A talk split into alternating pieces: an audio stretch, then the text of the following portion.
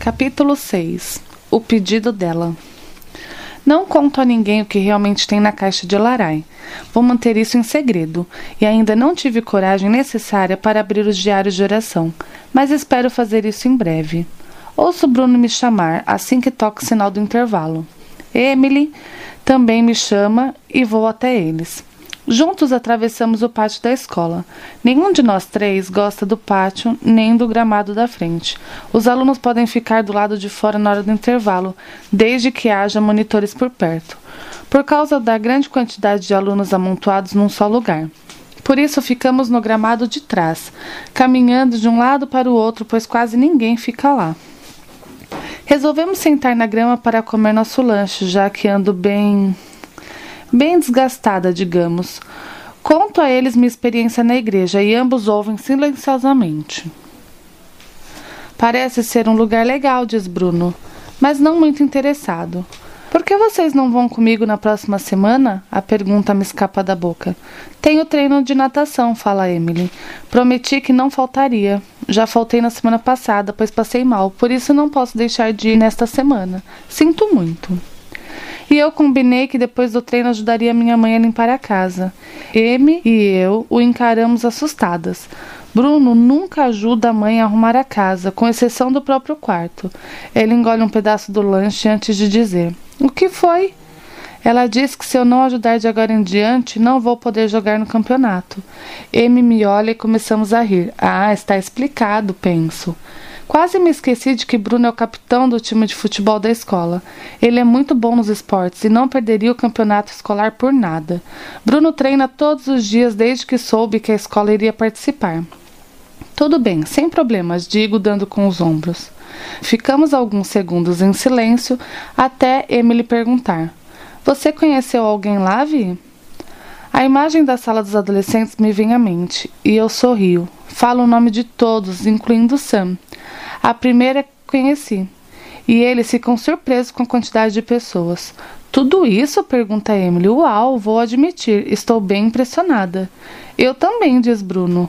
Fiquei tão surpresa quanto vocês. E o pessoal de lá te trata como se fosse uma amiga ou se fosse uma estranha? Foi como estar em casa, mesmo no meio de estranhos. Eu me senti bem. Você vai voltar lá? pergunta Bruno. Provavelmente. A única coisa que me deixa insegura quanto a isso é o meu medo de descobrir algo sobre ela que não me agrade. E o fato de cada centímetro daquele lugar me lembrar ela. Quis acrescentar. Entendo. Mas se você gostou tanto assim de lá, deveria tentar voltar. Não faço ideia do que levou você a ir a essa igreja. Mas fico feliz e eu nunca imaginaria que Violeta Oliveira fosse um dia colocar os pés em uma igreja. Mas um motivo muito forte fez você ir, então acho que deveria ao menos tentar. Bruno dá de ombros, deixando-me pensativa. Ao chegar em casa, deparo-me com a caixa de larai, embaixo da cama. Ao me abaixar para pegar meus fones de ouvido, que deixei cair ali.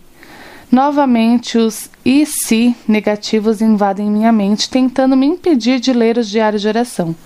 Decido pensar nos e positivos. Deixo a mochila no chão e corro para trancar a porta. Sentada no chão do meu quarto, coloco a caixa sobre meu colo. Retiro cuidadosamente a tampa e pego o diário de oração mais antigo de acordo com a data, de três anos atrás. Boa noite, Deus. Olha, isso é meio estranho para mim, então não sei direito o que escrever. Acho melhor começar com o motivo de eu estar fazendo isso, certo? É que esses dias eu vi a mamãe escrevendo em um caderno. Perguntei a ela o que era aquilo e ela me explicou que era um diário de oração. Mamãe disse que o diário servia para conversarmos com o Senhor com palavras escritas, que podemos contar tudo o que quisermos para ti. Então decidi escrever um também, porque além de querer conversar com o Senhor escrevendo, tenho um pedido que sou tímida demais para falar em uma oração, eu acho. Por isso estou escrevendo. Bem, aqui vou eu. Eu, eu quero uma amiga. Todos da minha escola me chamam de esquisita porque cuido da minha alimentação e da saúde.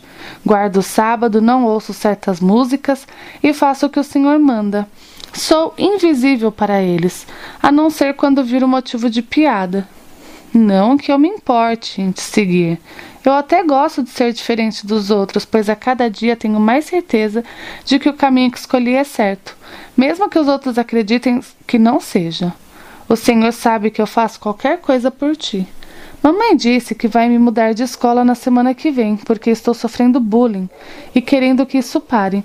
Gostaria que o Senhor providenciasse uma amiga para mim. Eu sei que já tenho o Theo, Max e a Ana Gabi, mas eu gostaria de ter uma amiga que não conhecesse o teu amor. Assim eu poderia levá-la para ti. Ah, já sei. Uma vez mamãe me disse que podemos fazer combinadinhos com o Senhor. Vamos fazer o seguinte: depois das aulas de violino, ou seja, duas vezes por semana, eu vou ficar sentada naquele galho velho de carvalho, lá no parque, em que sempre subo. Durante um tempo, e a primeira pessoa que se sentar ali, nas raízes ou em um dos galhos, irei entender que essa é a pessoa que o Senhor escolheu para ser minha nova amiga ou amigo, combinado com amor Elarai Clark. Releio o último parágrafo três vezes para ter certeza que entendi direito. Após ler o primeiro texto, chego à seguinte conclusão: Elarai era muito sozinha na escola, sofria bullying e nunca me contou. Mas Jade estava ficando preocupada, por isso a transferiu para a minha escola. Ellie era amiga de Ana Gabi, Theo e Max desde pequena. E eles são os três desconhecidos que estão na foto que Ellie guardava em sua caixa. Eu já estava desconfiada, mas agora tenho certeza. Ela queria uma amiga para poder apresentar Jesus a ela. E foi Deus quem nos tornou amigas. Pois fui eu quem sentou no velho carvalho depois da aula de violino dela. Acho que ainda não sei muitas coisas sobre Lara e Clark e quero descobri-las. Continuo lendo os próximos dias, que basicamente repetem o mesmo pedido: uma amiga. Ela conta algumas coisas simples sobre a aula de violino, a escola, a igreja e coisas desse tipo. Todas as noites ela escrevia sem falta. Calculo que se passou uma semana até outro texto chamar minha atenção. Boa noite, Pai Celestial. Olha, eu só tenho uma coisa para dizer. Obrigada. Obrigada, obrigada, muito obrigada. Estou tão feliz. Hoje eu sentei novamente no carvalho do parque depois da aula de violino e fiquei esperando. Então, de repente, apareceu uma garota de cabelos curtos e pretos, pele clara, com um violão nas costas e se sentou na raiz da grande árvore, logo abaixo de mim. Naquele momento, meu coração quase explodiu de alegria. Era ela, a amiga que pediu ao Senhor. Tu sabes o que passou em meu coração e no dela naquela hora, e tu a conhece muito bem, mais do que ninguém. Eu não consegui pensar em algo para dizer, então vi que ela massageava os calos nas pontas dos dedos, que devem estar se formando ainda, e perguntei se eles estavam doendo. Ela olhou para cima e fiquei esperando alguma palavra. Depois de um tempo, ela finalmente disse que sim. Perguntei se tocava violão. A resposta que ela me deu foi um pouco grosseira, e ela obviamente queria que eu sumisse de vista o mais rápido possível, mas isso não me abalou nem por um segundo. Eu estava muito alegre e certa de que ela era a amiga que o Senhor escolheu para mim. Estava muito feliz. Durante toda a conversa, ela foi muito rude, mas eu sabia que era sua escolhida. Por isso, não me deixei desanimar com suas palavras e expressões. Sei que o Senhor nunca erra. Ela deixou bem claro que não queria fazer amizade comigo, mas não vou desistir. Nunca. Quando perguntei seu nome, tinha quase certeza de que ela não iria responder, mas ela disse: Violeta Oliveira. Eu tinha que contar isso para o Max urgentemente. Depois eu contaria para a Ana e o Theo. Mas Max fica na biblioteca municipal do outro lado do parque praticamente duas horas inteiras, com a cara enfiada num livro ou algo do tipo. É uma mania dele. Depois de Violeta falar seu nome, eu disse: Legal conhecer você. Saltei da árvore e virei pra, para ela logo depois de falar: O meu nome é Larai Clark. A gente se vê por aí, Vi. Saí correndo rumo à biblioteca. Quando olhei para trás, ela estava com uma expressão confusa estampada no rosto. Seria melhor do que acabar conversando mais com ela e deixar toda a minha alegria assustar. Max ficou feliz por mim e sugeriu que eu a levasse à igreja ou ao clube de desbravadores, se ela tiver a idade certa. É claro que eu disse que era esse meu plano, mas não comentei que vou anotar isso em meu caderno de objetivos, pois ninguém sabe o que tenho.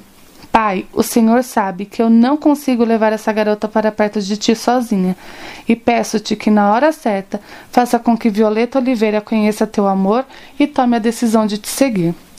Feliz da vida, Ellie. Quando termino de ler, lágrimas escorrem pelas minhas bochechas. Será que eu vou chorar sempre que me lembrar desse dia? Eu fui horrível com ela, fui rude, antipática, ríspida e mil outras coisas, mas ela não sentia nada além da mais pura felicidade por Deus ter providenciado alguém para ser amiga dela. E quando ela saiu, estava indo contar a Max, e não ficou mais, pois temia me assustar. Acho que isso aconteceria se ela não tivesse saído correndo. Tantas vezes eu tentei me afastar dela e ela sempre abria um sorriso e cedia mas depois do tempo que eu precisava para me acalmar, aproximava-se novamente. E então era minha vez de sorrir e ceder à sua alegria contagiante. Apesar do vazio dentro de mim ter aumentado, continuo lendo os próximos textos. Uma nova dor aparece em meu peito ao relembrar quantas palavras rudes eu disse a Ellie no começo de nossa amizade. E ela suportou tudo. Ela não tratava o fato de eu não gostar dela como algo invisível, mas mesmo assim ficava do meu lado. Quão horrível eu fui! Ainda sou rude às vezes, ainda sou desanimada, desinteressada pelas coisas e ainda me entristeço com a facilidade. Decido fazer uma coisa. A partir de agora vou me esforçar para mudar. Mudar, meu primeiro objetivo.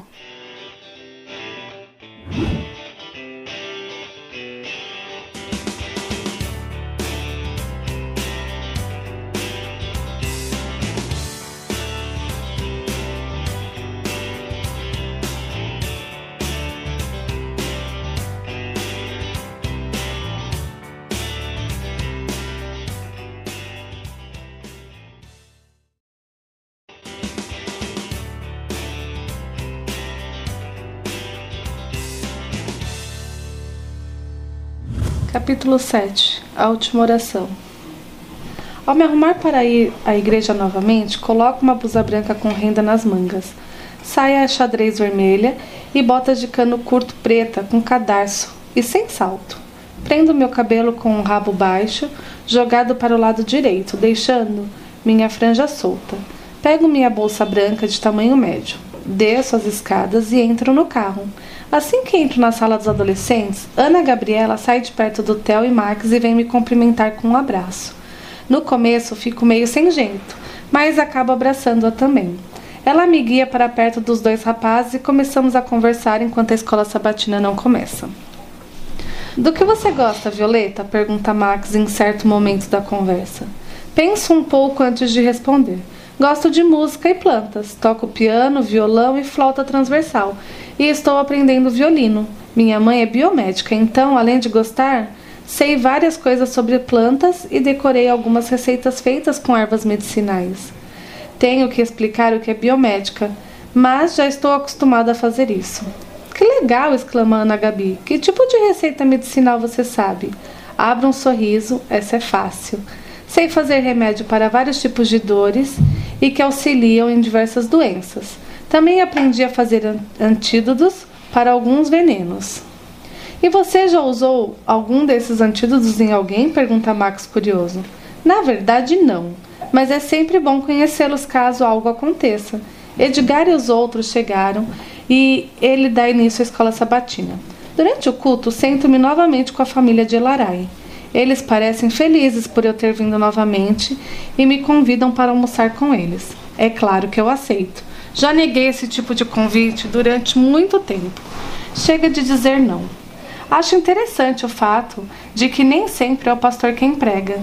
Alguns homens chamados de anciãos são os auxiliares do pastor, e a cada semana é alguém diferente, não necessariamente o pastor ou um dos anciãos que prega. Hoje, por exemplo, é André. Jade me diz que ele é diretor do departamento de comunicação da igreja. Mamãe, estou com sede, diz a pequena Esther durante o sermão. Esqueci de beber água quando a escolinha acabou. Eu a levo ao bebedouro. Obrigada, Vi. Ela olha para Esther. E você, amorzinho, lembre-se de ir ao banheiro e beber água antes de entrar para o culto da próxima vez. Sabe que eu não gosto que você pare de prestar atenção no sermão para sair. Sim, senhora, diz a pequena. Levanto-me, pego Esther pela mão e a guio para fora, rumo ao bebedouro que fica no pátio. Após ela beber um copo d'água, voltamos para dentro da igreja. Então noto alguém sentado em uma cadeira, a alguns metros de nós, com a cabeça inclinada para trás e os olhos fechados com força. Ela usa uma camisa azul clara aberta, com uma camiseta preta por baixo. Theo? Pergunto preocupada ao ver a expressão de dor. Aconteceu alguma coisa? Ele abre os olhos e vagarosamente move a cabeça em minha direção até conseguir ver meu rosto. Ainda não me acostumei com as cores dos seus olhos, mas acho que ele não se importa muito quando às vezes leva um pequeno susto ao olhá-lo. Não é nada, ele diz, esforçando-se para abrir um meio sorriso. Só estou com dor de cabeça. Não é nada demais. Conheço essa expressão, é a mesma de Marcos quando tem enxaqueca, mas parece pior. Uma ideia passa pela minha cabeça e decido imediatamente colocá-la em prática. Espere um pouco. Leve Esther de volta para seu lugar, pego minha bolsa e quando Jade pergunta onde vou, respondo. Theo está com dor de cabeça, vou fazer um remédio para ele, mas preciso de um fogão e recipiente para ferver a mistura. Jade diz para pedir a chave da cozinha da igreja para Sam, e é o que eu faço. Venha, digo para o garoto ao chegar ao pátio. Onde é a cozinha? Ele aponta para uma porta e abro com a chave que Sam me deu. Entro e ele me segue. O que está fazendo? Ele pergunta confuso enquanto coloco minha bolsa sobre o balcão. Um remédio para sua dor de cabeça. De minha bolsa tiro os pequenos frascos de vidro em que guardo algumas ervas básicas que sempre carrego comigo para casos de emergência. Sério, Violeta, não precisa fazer isso. Não, mas vou. Qualquer um que olha para você percebe que a dor não está nada fraca. Theo respira fundo. É tão evidente assim? Ele pergunta com as sobrancelhas arqueadas.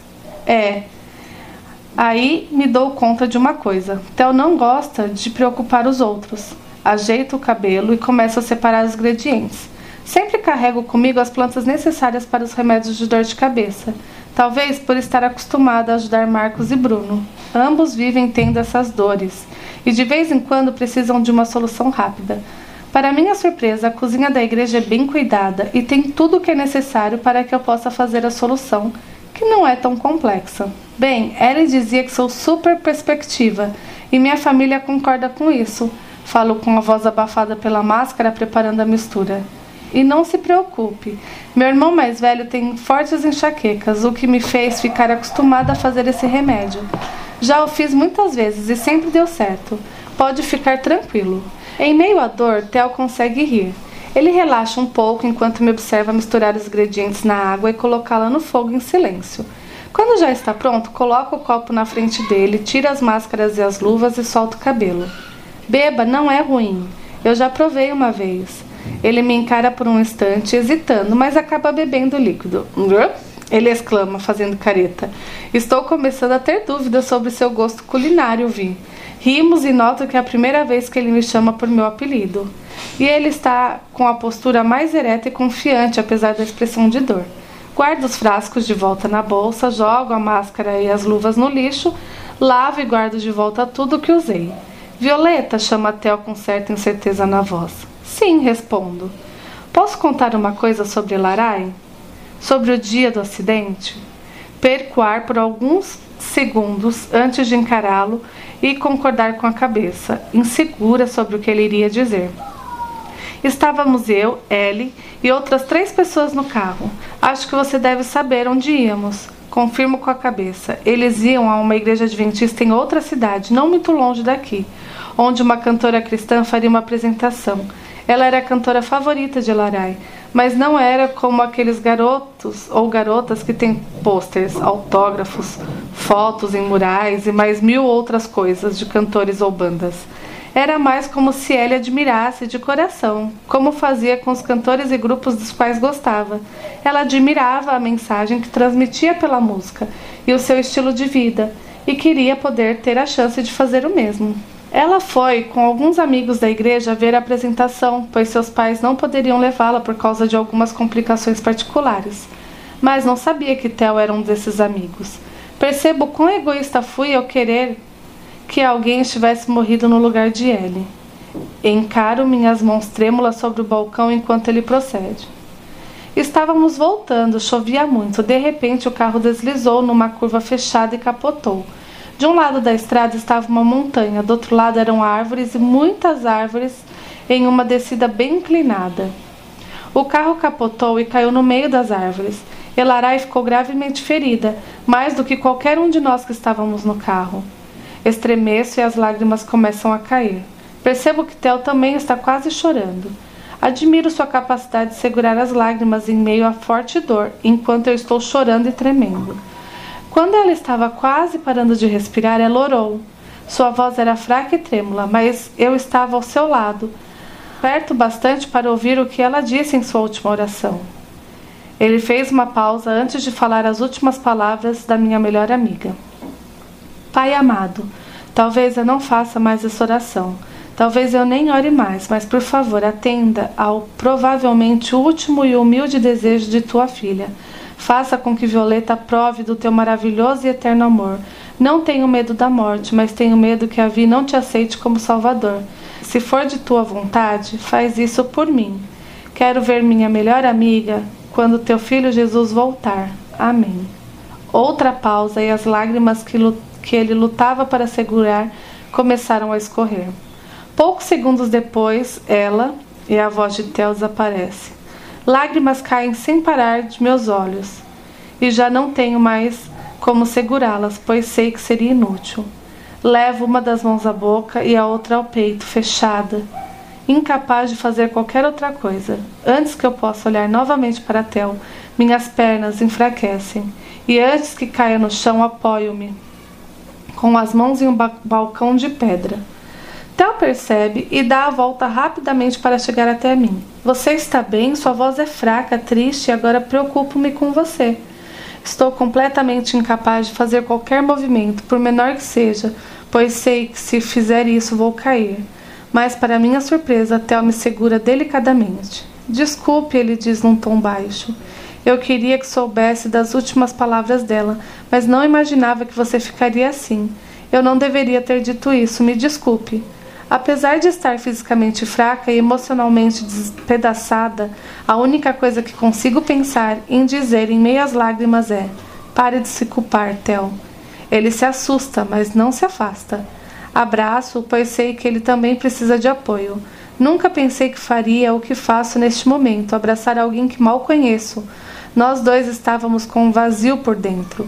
Ambos estávamos com o coração partido, assim como Jade, André, Esther e outros que sofrem com a morte de Ellie. Nessas horas precisamos de um ombro para chorar, alguém para nos manter em pé, e é o que eu faço agora, e Tel também.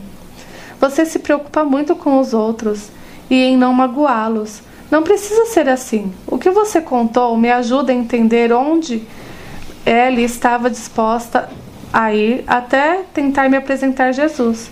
E você está pedindo desculpas por me ajudar somente porque eu quase caí. Demora um pouco para falar isso tudo, por causa da emoção dentro de mim. Quando termino, afasto-me devagar, até ter certeza de que sou capaz de ficar em pé sozinha. Você não precisa se desculpar por causa de nada, Theo. Ele se assusta um pouco com minhas palavras, mas acaba dando um pequeno sorriso amarelo. É que às vezes não sei o que fazer ao ver as pessoas preocupadas comigo ou tristes por qualquer motivo, então me esforço para fazê-las felizes. Acho que de vez em quando acabo me esforçando demais, não é? Após alguns segundos em silêncio, falo: Acho que sim. E você não deveria ter vergonha das cores de seus olhos só porque são diferentes. Seus amigos acham legal isso que você tem, mas você está preocupado demais em não preocupá-los com sua diferença. Não deveria esconder seus olhos. É, você realmente é super perspectiva, Violeta. Ele amplia um pouco o sorriso. E obrigado pelo remédio. Por nada. Ele me conta que desde o acidente tem tido dores de cabeça muito forte frequentemente e que ele mal consegue se mover por causa da dor. Você já consultou algum médico para falar disso? Pergunto. Ainda não, quer dizer. Depois do acidente eu passei uns dias no hospital, mas achei que isso ia passar com o tempo. Ele coça a nuca e eu penso um pouco. É melhor você ir a algum médico ou essa dor vai causar problemas maiores para você depois. Falo pegando um papel e caneta na bolsa.